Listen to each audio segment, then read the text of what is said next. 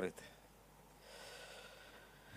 Как ваше настроение? Хорошо, да. Я приветствую вас, друзья. У меня не было такой возможности в начале. Братья-пасторы приветствуют вас, и я в середине обычно, когда выхожу уже к заключительной части служения. Всегда подкручиваю, потому что крутится эта штучка.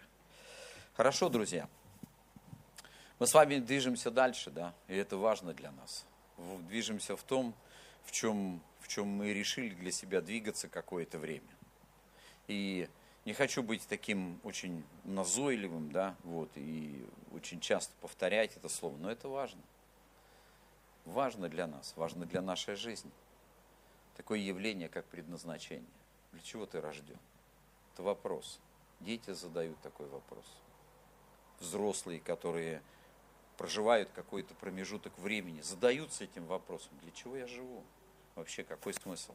Знаете, впервые, когда я задал себе этот вопрос, этот вопрос натолкнул меня к Богу. Он подтолкнул меня к Богу, чтобы я начал его искать, чтобы я начал стремиться. Буквально через неделю я уже был в церкви. Я уже был в церкви. Я уже отдал свое сердце Иисусу. Это важный вопрос. Важный. Потому что предназначение человека неотъемлемо связано с Богом. Если эти такие величины разорвать, жизнь человека оторвать от Бога, то человек теряет свое предназначение. Сам себя человек не найдет. Это правда, это истина. И поэтому мы об этом и говорим. Но и в Боге есть люди, которые тоже себя никак найти не могут. У них с этим большие проблемы. Они много вопросов Богу задают в течение своей жизни. И иногда эти вопросы настолько нелепые, и человек, может быть, уже живет, там, я не знаю, ну, определенный отрезок времени, а продолжает задавать вопросы. И это говорит о том, что еще человек не нашел себя, не нашел себя. Но и в то же самое время он, он не нашел свою такую, может быть, определенную, а, ну, может быть, определенный стиль взаимоотношений с Богом. Потому что во взаимоотношении с Богом твое предназначение начнет тебе открываться. Ты будешь в него врастать, ты будешь в него входить. Прошлый раз мы с вами говорили о важной вещи. Что ты притягиваешь? Что ты в свою жизнь притягиваешь? Есть люди, которые стягивают проблемы, а есть люди, которые притягивают благословение. Ты притягиваешь то, к чему ты тянешься. Мы об этом говорили, и это важно. И а, в предназначении каждого из нас есть время, назначенное Богом. Вот Бог, Он определяет время, в которое, в которое Он тебя введет в полноту, вложит в такое определенное для тебя предназначенное место. У тебя есть предназначенное для тебя место в жизни. Оно только для тебя предназначено. Без тебя там пробел. Мы знаем, что призвание Божие, оно непреложно, то есть оно неотъемлемо, его Бог не забирает у человека. Бог это не, знаете как, это не, а, не как в детском садике, да? Дал, забрал, дал, забрал. Так не бывает. У Бога так не бывает. Бог верен. Он если что-то дал человеку, то он это сохранит в нем. Иногда это для человека становится неудобным, эта истина становится неудобной, не радуйтесь, потому что иногда Бог заключает человека в навоз, ну или в такие обстоятельства сложные, да. И человеку трудно, почему? Потому что надо сохранить его жизнь, сберечь. У меня есть внук, он, он, он шустрый. И он, когда бежит, э, у меня впереди дорога, и он хочет вырваться, перебежать ее. Вот. Я посильнее руку его сдавливаю, да, он немножко начинает попискивать, вот, да. Но я ему говорю, как бы, будь рядом со мной, никуда не побежишь. И он идет рядом со мной, когда, ну, как бы он видит надвигающуюся скорбь. Вот. И он начинает, как бы, ну, постепенно у него вырабатывается и все. Он доходит, там такой бордюр, он встал и стоит, все, уже не двигается. Потому что почему? Ну, потому что уже есть определенное, как бы, ну, воспитание. И вот это важно, Бог тоже так делает. И вот а, я вот этот процесс и вот это вот место в жизни человека, знаете, Бог, когда творил мир, вот вы обратили внимание, как это происходило? А, это не происходило так, знаете как, ну, примерно, я обрисую. А не сотворить ли нам рыб? Сотворили. Ну, чего-то еще не хватает. Давай животных сотворим. Сотворили. а не сотворить ли нам траву для животных? Сотворили. Не так же все было, правильно? Все было по-другому. У Бога был замысел. И он в соответствии с этим замыслом, по плану, действуя определенным образом, день за днем творил атмосферу, в которую потом поселил венец своего плана человека. Вот как все было. И вот сегодня я верю, если мы Божий венец, неужели у нас нету места в жизни? Неужели мы его должны, знаете, как, как вам сказать, как вот как корабль без руля искать, вдруг попадем мы в эту бухту или нет, да, вдруг ты попадешь, то есть надеяться на случай. Но это абсурд. Верить в это нужно больше веры, чем верить в Бога, который все сотворил по своему замыслу. И для тебя, как для человека, тоже есть замысел. Он только для тебя. И я вот это называю Божьим пазлом. Божьим пазлом. И тема сегодняшней проповеди – найди твое место в пазле. Твое. Знаете, есть пазлы детские. Там 5-10 элементов всего. Взрослый без труда его соберет. Но есть пазлы для взрослых, да? Вот. Если вы не хотите страдать в старости деменции, собирайте пазлы. Да? Вот. Там есть тысячи деталек. И знаете, что удивительно в этих детальках? Каждая деталька уникальна. Уникальна. Вы будете сидеть и просто вот как бы ну, раскладывать их, определяя место каждой детальки. У каждой детальки есть свое место. Она уникальна по-своему и по цвету, и по характеру выреза, и по всему. И нельзя, знаете, как бы и ты иногда не найдешь место какой-то детали, да, без того, чтобы не собрать какую-то при, перед этим определенную часть пазла. И тогда ты поймешь, куда она вкладывается. То есть у каждого пазла есть определенный порядок, как он укладывается. То есть закономерность такая. Однажды молился, и Бог вот эту всю картину мне просто нарисовал. Мне просто показал, что у каждого человека есть свое место в пазле – в этом пазле, под который, под который Бог его жизнь, ну, как бы охарактеризовал, описал. И у него есть замысел, он много раз, вы знаете, есть некоторые места в Библии, которые говорят нам о случаях из жизни людей выдающихся, разных. Но все эти выдающиеся примеры описаны нам в наставлении, чтобы мы из них брали определенные уроки. Понимаете, о чем я говорю? Или нет? Вы на меня так смотрите, и не поймешь, верите ли вы мне или нет. Слава Богу. Вот. Поэтому очень важно понять, что у тебя есть твое место. И вот я хочу, чтобы мы прочитали такое место. И я верю, что с самого момента покаяния, особенно, особенно с момента покаяния, Бог начинает нас вести путем, которым Он направляет нас вот к этому нашему месту.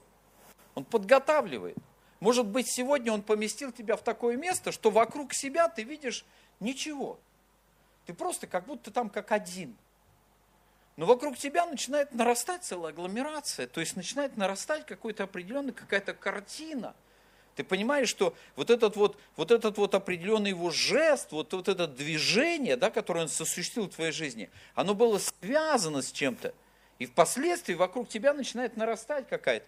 Первым быть не страшно – ну, страшно с точки зрения человека, да, но это очень важно. Все равно были первопроходцы. И вот первые были апостолы, служители, там, другие и так далее, о тех, каком написано в Библии.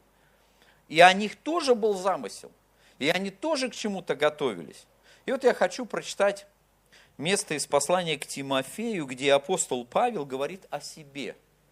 Апостол Павел, святой апостол Павел, о котором много говорят, говорит о себе некоторые вещи. Он охарактеризовывает себя и говорит о том, для чего вообще все это в его жизни есть. Это записано в первом послании Тимофею, в первой главе, с 12 по 17 стих. Сегодня, как всегда, будет много мест из Библии. Хотите, запишите, хотите, запомните. Я люблю как бы все привязывать к Священному Писанию. Не люблю вот как бы, ну, бегать по зайчьему следу, искать как бы, ну, мысли в голове. Лучше их искать в Библии, там гораздо более надежней. Итак, Первое послание Тимофею, первая глава, с 12 по 17 стих, сказаны такие слова. «Благодарю давшего мне силу Христа Иисуса, Господа нашего, что Он признал меня верным, определив на служение». Смотрите, сколько Павел про себя сказал. Да, первое, дал силу, да, признал верным, определил на служение. Все это с какой-то целью, с определенной целью, не просто так. Дальше он говорит о том, что это было незаслуженно. Это было по Божьей благодати. Это просто было. Мы когда-нибудь поговорим об этом, что суть твоя – это не получить что-то от Бога, а вернуть то, что ты потерял. Ты потерял что-то, у тебя это было, ты это растерял. Теперь это надо получить назад. Все, что ты утратил. И вот Павел говорит, меня, который прежде был хулитель, и гонитель, и обидчик, но помилован потому, что так поступал по неведению и в неверии. Благодать же Господа нашего Иисуса Христа открылась во мне обильно с верою и любовью во Христе Иисуса. И вот эта благодать верна, и всякое принятие достойно слова, что Христос, что Христос Иисус пришел в мир спасти грешников, из которых я первый. То первого меня. Ну, каждый про себя может так сказать. То есть для меня. Я первый грешник. Да? Вот. И дальше Павел говорит, переходит к такой очень важной мысли. Для чего все это? Вообще все. Он говорит, но для того я и помилован, чтобы Иисус Христос во мне первым показал все долготерпение – пример тем, которые будут веровать в Него к жизни вечной, царю же веков, нетленному, невидному, единому, премудрому Богу, честь и слава во веки веков. Аминь. Вот для того я и помиловал, чтобы во мне Бог что-то показал, некую картину, некий пример. Это предназначение. Вот для этого все и было. Был такой контраст, такое яркое покаяние, такое яркое переживание. Для чего? Чтобы мы увидели, чтобы был нам наглядный пример, была картина. Лучше один раз увидеть, чем сто раз услышать.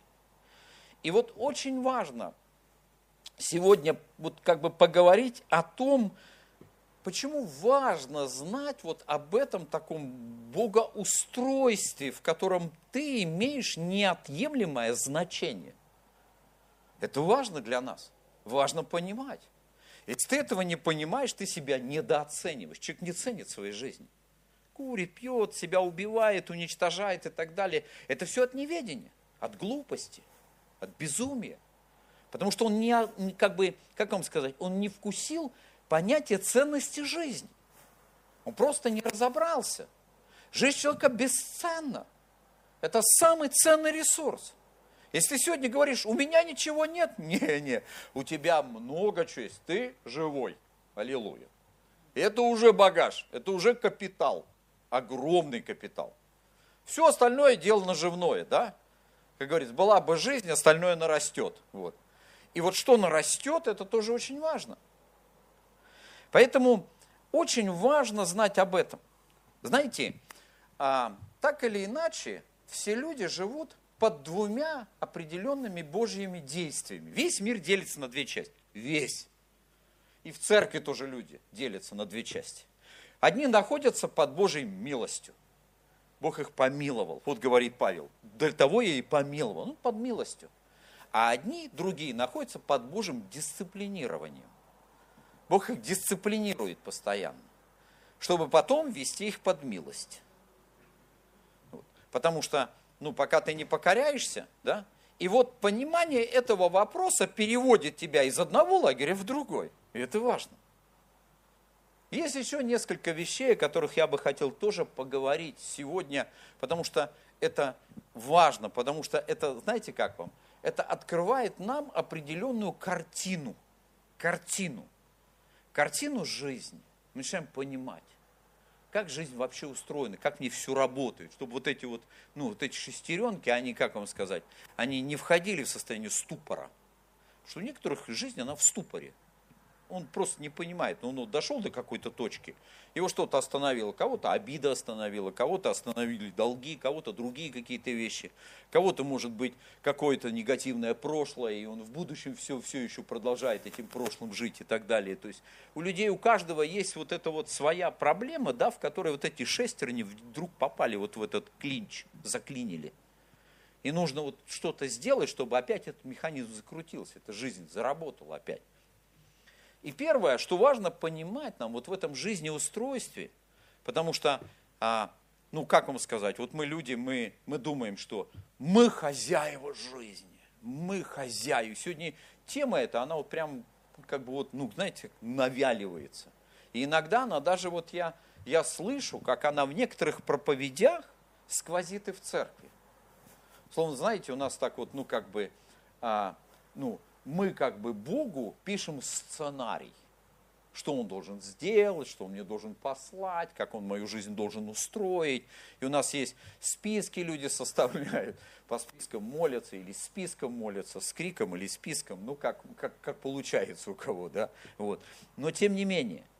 Но вот сегодня мы должны знать вот что. У Бога есть свой замысел. Вот Бог творил мир, Он его создал. Это знаешь как, вот допустим, у меня был свой, ну, ну, свой дом, был свой дом. И на участке я строил какие-то постройки. Вот я ее строил, и у меня был свой замысел, что у меня здесь будет. Кто-то приезжал ко мне, я приводил его и говорил, и меня спрашивали, что у тебя здесь? Я говорю, у меня здесь будет. И я рассказывал, что у меня здесь будет. Вот. Пока все как бы и осталось в рассказах, но тем не менее замысел был, это уже полдела.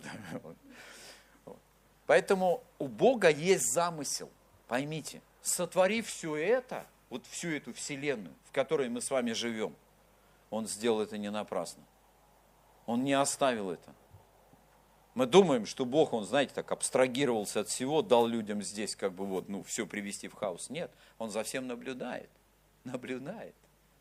И мы будем прям вообще удивлены, как пристально Он это делает как Он наблюдает за нашей жизнью, как Он следит, смотрит за всем и так далее. И вот это вот такая, как это называют философы, имманентность Бога, да, когда Он Бог, Он, он причастен ко всему происходящему на земле, да, это важно. Он рядом с нами в каждом, в каждом моменте нашей жизни. У Бога есть свой замысел и на твою, и на мою жизнь, и на жизнь в целом. И мы должны понимать это это вот, знаете, я вам хочу сказать, это облегчит нам жизнь. Нам просто нужно его найти, этот замысел, понять. И на свою жизнь тоже. Потому что люди теоретически, вот мы с вами пришли к Богу для того, чтобы определить его замысел. Найти свое. Кто-то, вы знаете, люди приходят иногда в церковь порешать проблемы. Вот есть проблема, он пришел в церковь, проблемы решились у него, и у него как-то знаете, так вот, ну, появился какой-то вакуум такой. А дальше-то что? Ну, решились проблемы. Дальше как будто бы Бог и не нужен. Это не происходит, а, это не происходит, знаете как? Это не происходит сознательно. Это на подсознательном уровне. Люди, которые долго ходят в церковь, у них слабеет жажда по Богу. Вот есть такие люди, их много – Просто вот, допустим, а он может тебе рассказывать о том, как он раньше ходил в церковь, как он там вот горел, как он там Бога искал, и у него там вот происходили чудеса, знамения. А сегодня стало трудно, скорбно двигается. Тяжело стало. Но я вам хочу сказать, что на самом деле это происходит, потому что мы вот этой истины, вот эту истину перестали осознавать. Да, у Бога есть замысел, а я в нем кто? но тебе нужно это найти. И у Бога есть устойчивое требование, чтобы этот замысел воплощался. Посмотрите, про этот замысел мы видим опять говорит апостол Павел. Он говорит в послании к Тимофею во второй главе с 1 по 7 стих. И он говорит такие слова. «Итак, прежде всего прошу совершать молитвы, моления, прошения, благо, благодарение за всех человеков, за царей, за всех начальств, дабы проводить нам жизнь тихую и безмятежную во всяком благочестии и чистоте. Ибо это угодно Спасителю нашему Богу, который хочет. Бог что-то хочет. Это я хочу. Бог хочет. Вы знаете, на самом деле, для человека сегодня это важно открыть. А какая Божья воля на твою жизнь? Боже, что ты хочешь от меня? Ведь молитва Павла так и звучала. Кто ты? И что дальше? Исцели меня, Господь, я ослеп. Нет, нет, что ты хочешь от меня? От такого, какой я сейчас. Что, почему так произошло? Вот у Павла эти вот шестеренки быстро встали на место и закрутились. И у него все пошло. Не так, не так просто все шло, там были культурные определенные трудности, ну так далее. Но все шло. И вот написано, который хочет, чтобы все люди спаслись и достигли познания истины. Ибо един Бог, единый посредник между Богом и человеками, человек Христос и Иисус, предавший себя для искупления всех, таково было в свое время свидетельство, для которого я и поставлен проповедником и апостолом, истину говорю во Христе не лгу, учителем язычников в вере и истине. Вот для этого, вот для этого замысла он был поставлен. То есть он свое место в пазле нашел. Он его увидел. Почему? Он о нем спросил. И Бог ему открыл. В первую очередь, живя этой жизнью, мы должны делать упреждение на то, что у Бога на твою жизнь есть замысел. Это не так. Ты не хозяин своей жизни. Помните, как у Иакова говорит, мне однажды Бог открыл это место по-другому немного. Вот решение люди принимают. Я не поеду, я поеду, я то буду делать. Я подожди, подожди. Подожди, твоя жизнь куплена. Ты принадлежишь не себе, ты принадлежишь Богу. Бог направляет тебя. Он все решает. Решает этот вопрос с ним, прежде чем ячиться. Иаков говорит, всякое такое поведение есть тщеславие. А такое тщеславие – это зло перед Богом. Это нехорошо. Не мы решаем. Мы можем проходить через определенные ситуации, но у Бога есть замысел. Он формирует, кет, обрабатывает наш характер. Мы не порабощены друг другу. Мы не в верности друг другу поклялись, если мы, конечно, не муж и жена. Мы в Божьем замысле. Бог как хочет нас раздвинет, как хочет сдвинет, соберет, разведет. Это Его абсолютная воля. Он все это решает, не мы. Не мы. То, что ты хочешь, это может быть и важно. Бог может с этим посчитаться, а может и нет. У него есть замысел, и он для своего замысла сделает все, как ему угодно. Мы знаем, что апостолы это понимали, они шли на крест, они отдавали свои жизни. У Бога есть свой замысел. Вот осознание замысла помогает нам начать искать свое место в этом замысле. И тогда наша жизнь, она немного начинает, как бы вам сказать, вставать на место начинают наши мозги.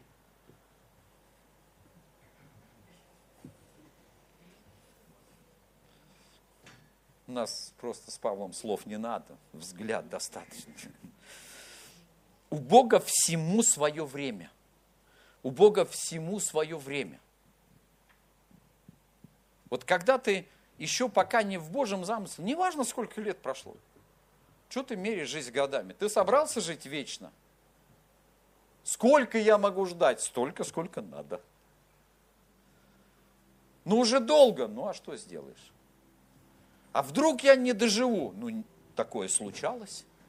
Кто-то не дожил, не получив обещанного, умерли в вере. Умри в вере.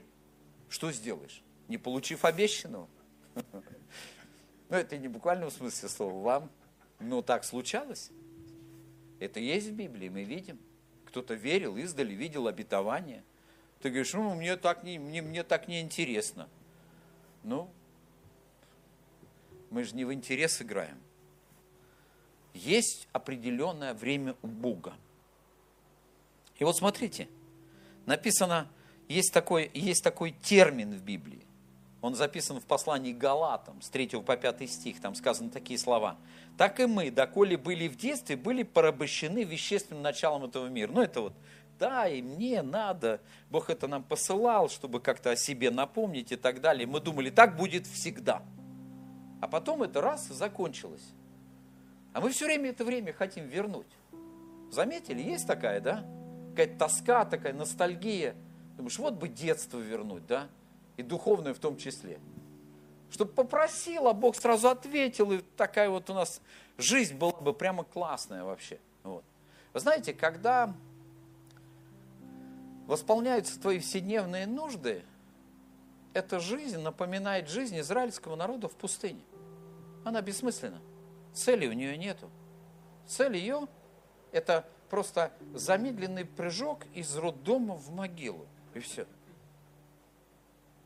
Ты просто прожил свою жизнь, ну, как бы удовлетворяя вседневные потребности. В этом разве смысл? Ну, в этом. Вот подумайте сами немного. Но у Бога есть замысел. Он хотел, чтобы немножко человек оттолкнулся от этого. И вот это детство, оно проходит. Оно проходит, наступают другие времена. Написано, но когда пришла полнота времени, вот это вот есть такое слово, там написано греческое, кайрос. Вот этот кайрос пришел, полнота времени. Время исполнилось. То есть Бог дождался какого-то времени.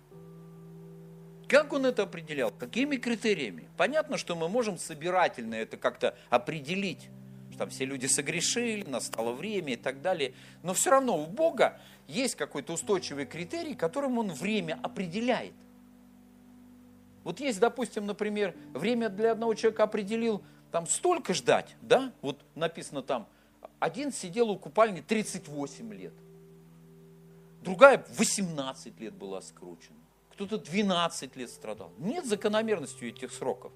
Вы скажете, это, это, эти числа четные. 100 тоже четное число. Ну, ты же не можешь 100 лет ждать. Ну, вот. А вот обещанного 3 года ждут. Это нечетное. Вот. Тут уже другое число, да, не подходит. Это простое число, которое делится только на самого себя, и все. Так что, когда мы читаем, здесь написано, пришла полнота времени, Бог определил это время. Написано, но когда пришла полнота времени, Бог послал Сына Своего Единородного, который родился от жены, подчинился закону, чтобы искупить подзаконных, дабы нам получить усыновление. Чтобы – Опять есть замысел. Опять есть некое предназначение, для чего это было сделано. Вот знаете, вот этой смысловой основы в действиях Божьих иногда не всегда как бы замечаем, отслеживаем. А у этого есть определенная, определенная цель, для чего Бог все делает. Он вот просто как бы, ну, условно говоря, как бы, ну вот, э, как, как я не знаю, как хлебные крошки раскладывать, чтобы мы шли к этой истине его путем намеченным, приходили к этому. Посмотрите, Иисус о времени говорил тоже, когда уже был здесь на земле, он был на пире в Кане Галилейской, и там случается событие, заканчивается у них вино. Ну, бывает такое на свадьбах, когда как бы алкоголь закончился, а веселье еще не началось. И надо как-то вот этот вот, ну, вот этот пробел как-то, да, с, ну, снивелировать. Вот. Не знаю, как, как, как все это укладывалось в тех временах. Мы как бы алкоголь не употребляем, потому что понимаем, что это не для нас. Но, видимо, у них было по-другому. И вот написано, на третий день был брак Кани Галилейской – и матерь Иисуса была там, был также званый Иисус и ученики его на брак. Не написано, что они тут пили и веселились, но они были там. Вот. И как не доставала вина, то матерь Иисуса говорит, вина нет у них. Иисус говорит ей, что и мне тебе, жена, еще не пришел час мой. Вот какой-то час не пришел, чтобы каким-то образом проявиться. Чего не хватало для полного времени? Кто может ответить на этот вопрос? Нет ответа. Устойчивого нет. Что вот прям как дважды два четыре ты ответил и все. И это ясно. Нету. Но еще время не пришло. Сколько оставалось? Минута, две, полчаса, но еще пока не время. Вот у Бога есть на все свое время. И тогда мы видим, Матерь Иисуса сказала служителям, что скажет Он вам, то делайте. Вот он знает время. Вы знаете, наступает время определенное. То есть у Бога есть на все свое время. Если твой час не пришел, придет. Надо научиться ждать. Вы знаете, надо научиться дожидаться Божьих сроков. Вот мы видим в Библии, люди не дожидались Бога. Это, это, это, это критические дни были, критические моменты, и а, люди, они делали глубочайшую ошибку в своей жизни. Они торопились. Нельзя торопиться, в Боге нельзя спешить. Есть у Бога на все свое время. Нам определено в этой жизни. Помните, как Павел говорит Тимофею? Да коли не приду, занимайся чем? Чтением, наставлением. Не не ради о пребывающем в тебе даровании. Пока я не приду, вот этим и занимайся. Иисус тоже пока сказал, пока я не приду, занимайся чем? Будь верен. Ходи в церковь, читай Библию, занимайся вот этими всеми вещами. Я приду. Если я обещал, я приду. Ты меня не проворонишь, если будешь делать то, что я тебе сказал. Это будет таким определенным стилем жизни ожидания, ожидания Бога. Но у Бога есть свое время на все. И Бог раньше времени ничего не делает. У Бога для каждого есть свое место. Как я уже сказал в пасле, свое. Ты не можешь занять что-то место. На этой неделе я читал книгу про Озию. Помните Озия? Хороший царь. Он воцарился, когда ему было там, сколько, по-моему, 16 лет, кажется, да? И у него начало все получаться, он, он, он прибегал к Богу, Бог споспешествовал ему. Вот. Его научал Захария, священник, страху Господню, он ходил в Боге, у него, Бог дал ему победу, он был успешным. Представьте, 16, 17, 18-летний парень, а его почти полмира боится. Реально, он авторитет. И не просто такой, знаете, как бы такой мыльный пузырь, а настоящий авторитет.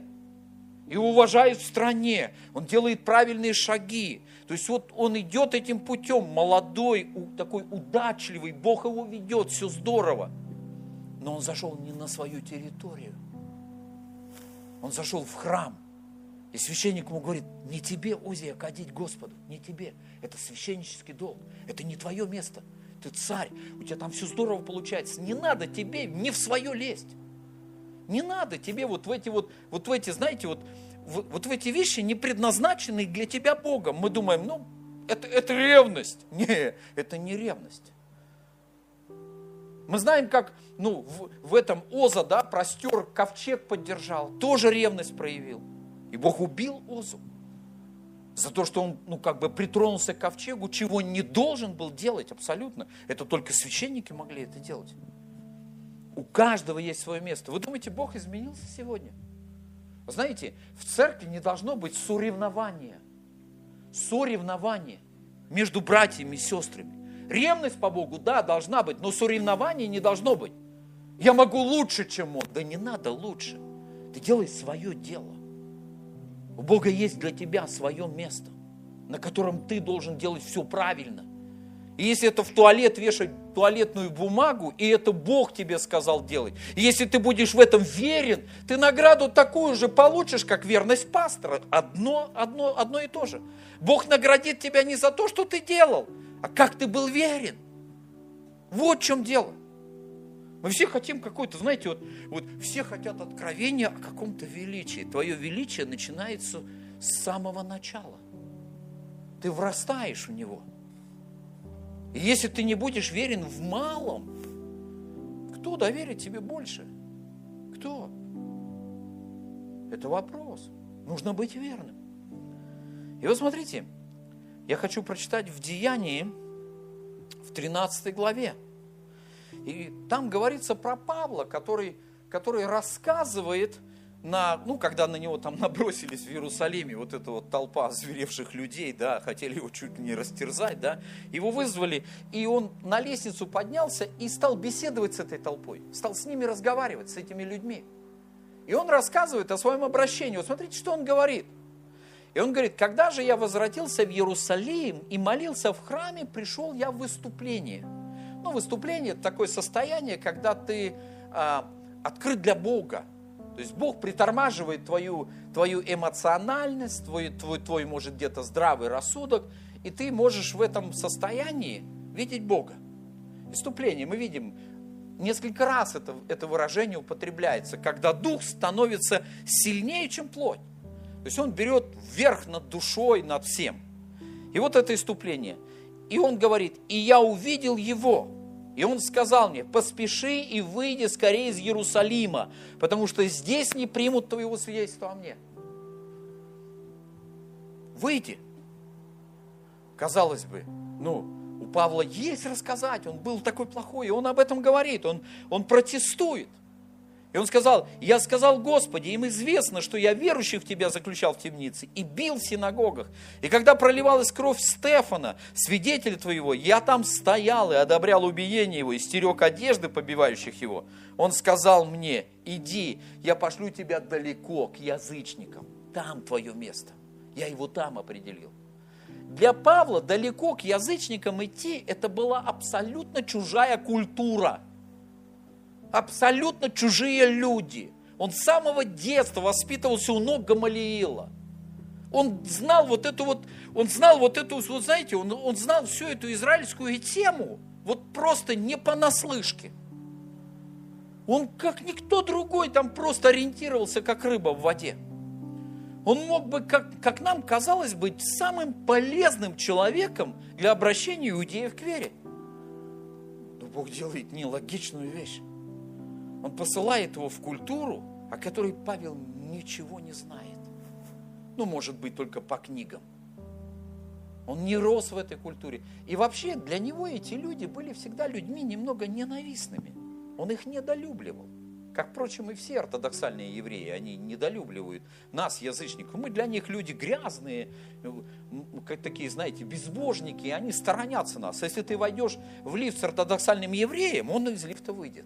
Он не может с тобой находиться вот на этом квадратном метре.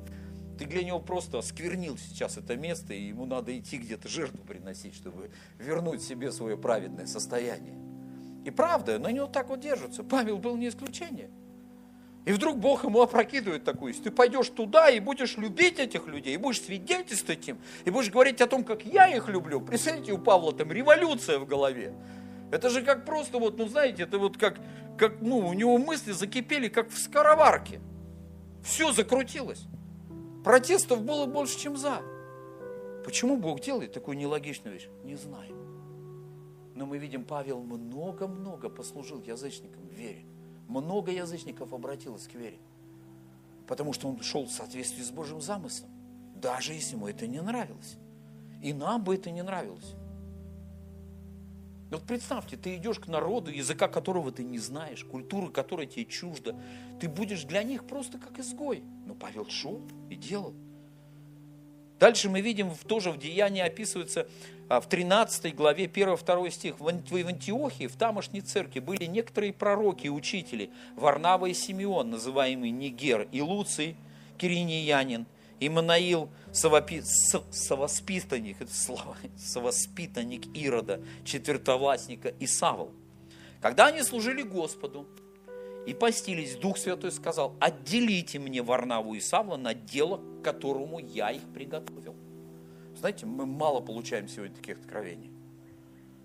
Я чувствую, что вот я должен делать вот это. Боже, благослови меня. Подожди, подожди, подожди ты должен решить, отделил ли тебя Бог для этого дела. Вот это важный момент. И вот здесь, вот, понимаете, вот здесь наступает весь, весь конфликт, потому что мы сначала забежали в середину, а потом решаем, туда ли мы идем. Это вот, знаете, как, ну, когда, когда особенно мужчина на машине едет, понимаешь, жена спрашивает, ты знаешь, куда ты едешь? Конечно, угу. И валит не туда. И уже понимает внутри, что не туда. Ну, пацан, есть пацан, ну как, в грязь не ударишь лицом, надо как-то все выровнять. Вот.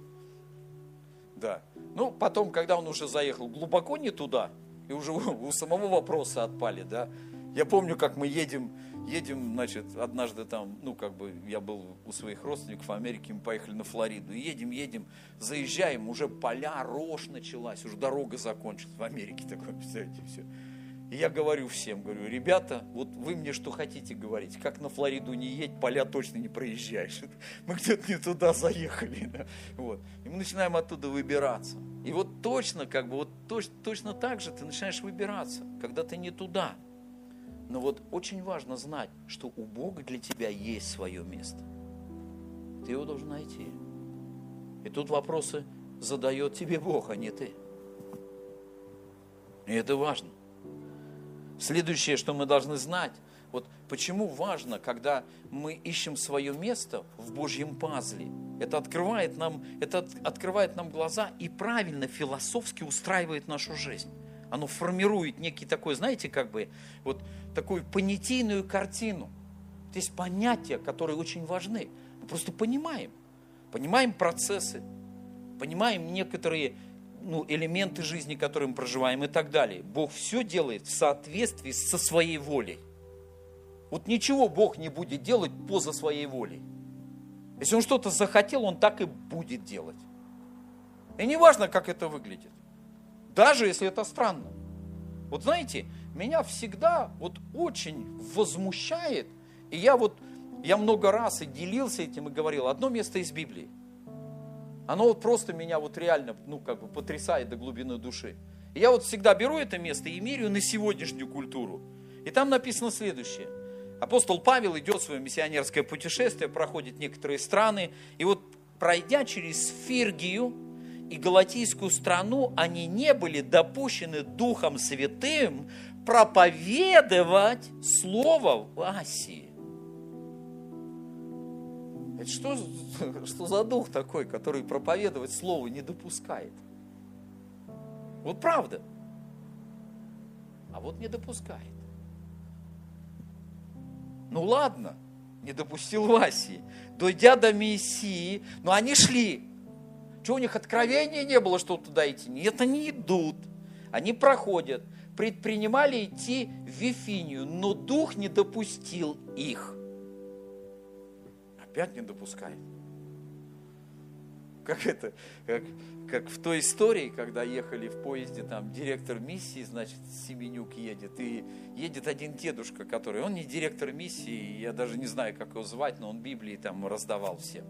И они вот в поезде едут на миссионерский съезд, его пригласили, директор миссии и он. И они встали утром, он говорит, молитва – и вот плацкартный вагон, встали, он так громко молится. Господь, благослови всех пассажиров, которые едут. Выглядывают, так смотрят, думают, что там такое, что там за батюшка. Вот. Все, потом говорит, завтрак, позавтракали.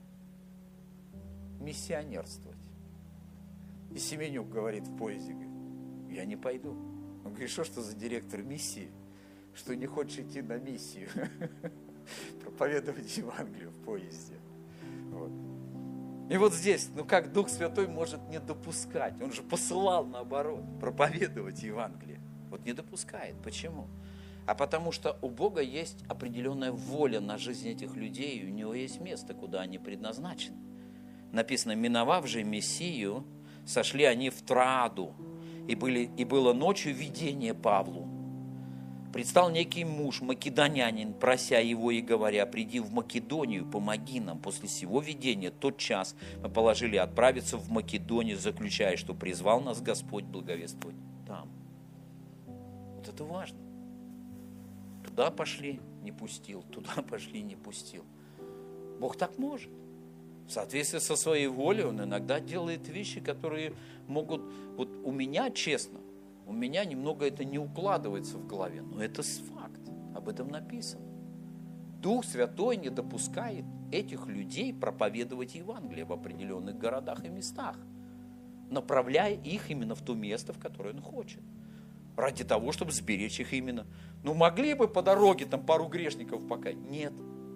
Есть путь, есть миссия, должен идти. Помните, как пророка послал Господь для того, чтобы помазать а, Иуя он прибежал, помните, да? Его помазал и убежал. И он выходит, он говорит, что хотел этот неистовый. Вот. То есть он такой немного как не в себе был. Такая была Божья воля, он должен был это делать. Так именно и делать. И никто не спорил. Потому что один пророк ослушался, да, мы видим. И его вернули потом, он задержался, и его что? Изломал лев. Он попал в лапы льва. Поэтому, друзья, у Бога на все есть своя воля – и последнее, о чем хочется сказать, мы будем молиться, мое время заканчивается, и ваше тоже. Что все это нам дает возможность следовать за Богом, а не за кем-либо. Вот это очень важно, чтобы ты шел за Богом, а не за кем-то. Вы знаете, сегодня очень часто можно встретить, даже в свое время, в 90-х, мы немного, знаете как, когда у нас открыли церковь «Источник жизни», сюда приехали из Швеции. И были переводчики из Швеции. И был Карл Густав Северин, его переводил немного с прибалтийским акцентом таким.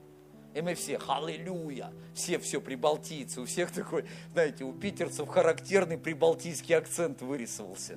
Вот. Говорят, что даже кто-то в свое время там другие акценты тоже экспериментировал, думая, что так придет помазание. Вот. Не надо никого копировать, ты уникален. Ты важен для Бога такой, какой ты есть. Твоя, может быть, темпераментность, твоя определенный, твой определенный склад ума. Тебе не надо быть на кого-то похожим. Тебе не надо быть там каким-то, ну я не знаю, там, вторым Пересветовым, или еще, я знаю, там, знаете, как этот, вот. Там, знаете, я чувствую здесь, кто-то хочет сейчас покаяться, а в зале два человека сидит. Что ты чувствуешь? Два человека сидит, как ты можешь чувствовать? Вот. И один из них твоя жена, и, и, и второй твой ребенок. Что ты там чувствуешь? Вот. Ну, где-то увидел. Зачем вот эти все вещи делать? Иди за Богом. Будь простым, как вот этот говорил нам сегодня, Азис здесь, на этом месте. Будь простым. Если уж кого-то хочешь копировать, копируй Иисуса. Копируй Его. Он точно никому не подражал. Он был вообще уникален в своем роде. И надо, чтобы каждый из нас был похож на него, находил этот портрет. И мы видим однажды, такая ситуация случилась с Петром который попытался распротить у Иисуса, а почему там как бы, ну, у других что-то не так, как у нас. И это записано в Евангелии от Иоанна. Иисус, обращаясь к Петру, открывает ему его предназначение. И он говорит о том, какой он смертью умрет. Не совсем такое, как бы, знаете, не совсем такой приглядный финал для людей. Классно как бы умереть в доброй старости, насытившись своими годами, но Здесь немного по-другому. И вот здесь говорит Иисус в 18 стихе 21 главы, «Истина, истинно говорю тебе, когда был ты молод, то припоясался и сам ходил, куда хотел. Когда состаришься, то прострешь руки твои, и другой припояшет тебя и поведет куда не хочешь». Это метафора. Она говорит об определенном действии. То есть Петра пленят в определенный момент жизни. Его возьмут в плен. То есть свяжут. Сказав это, давая разуметь, какую смертью Петр прославит Бога. Как смертью можно что-то прославить вообще?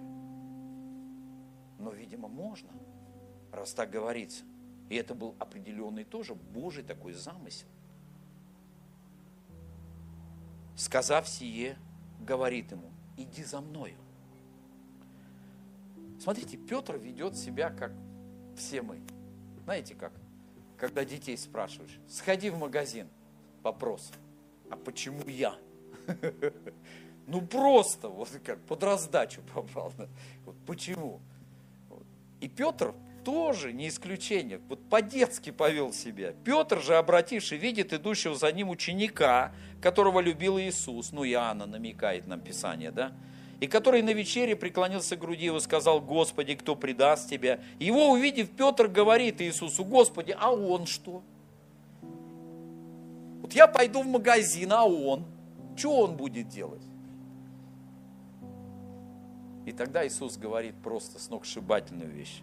Иисус говорит ему, если я хочу, чтобы он прибыл, пока приду, что тебе до того? Ты иди за мною. Вот что тебе до кого-то, до тысяч, до других, просто ты иди за Богом.